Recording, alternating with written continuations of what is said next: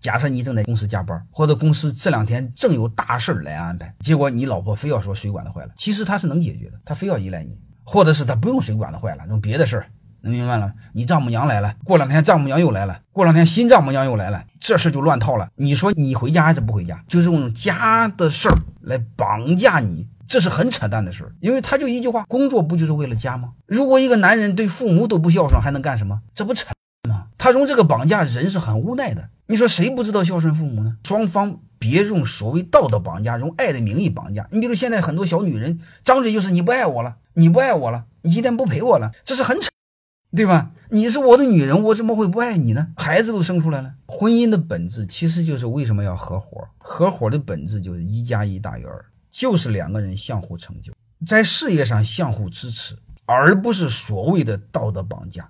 如果一加一小于二，还合什么伙呢？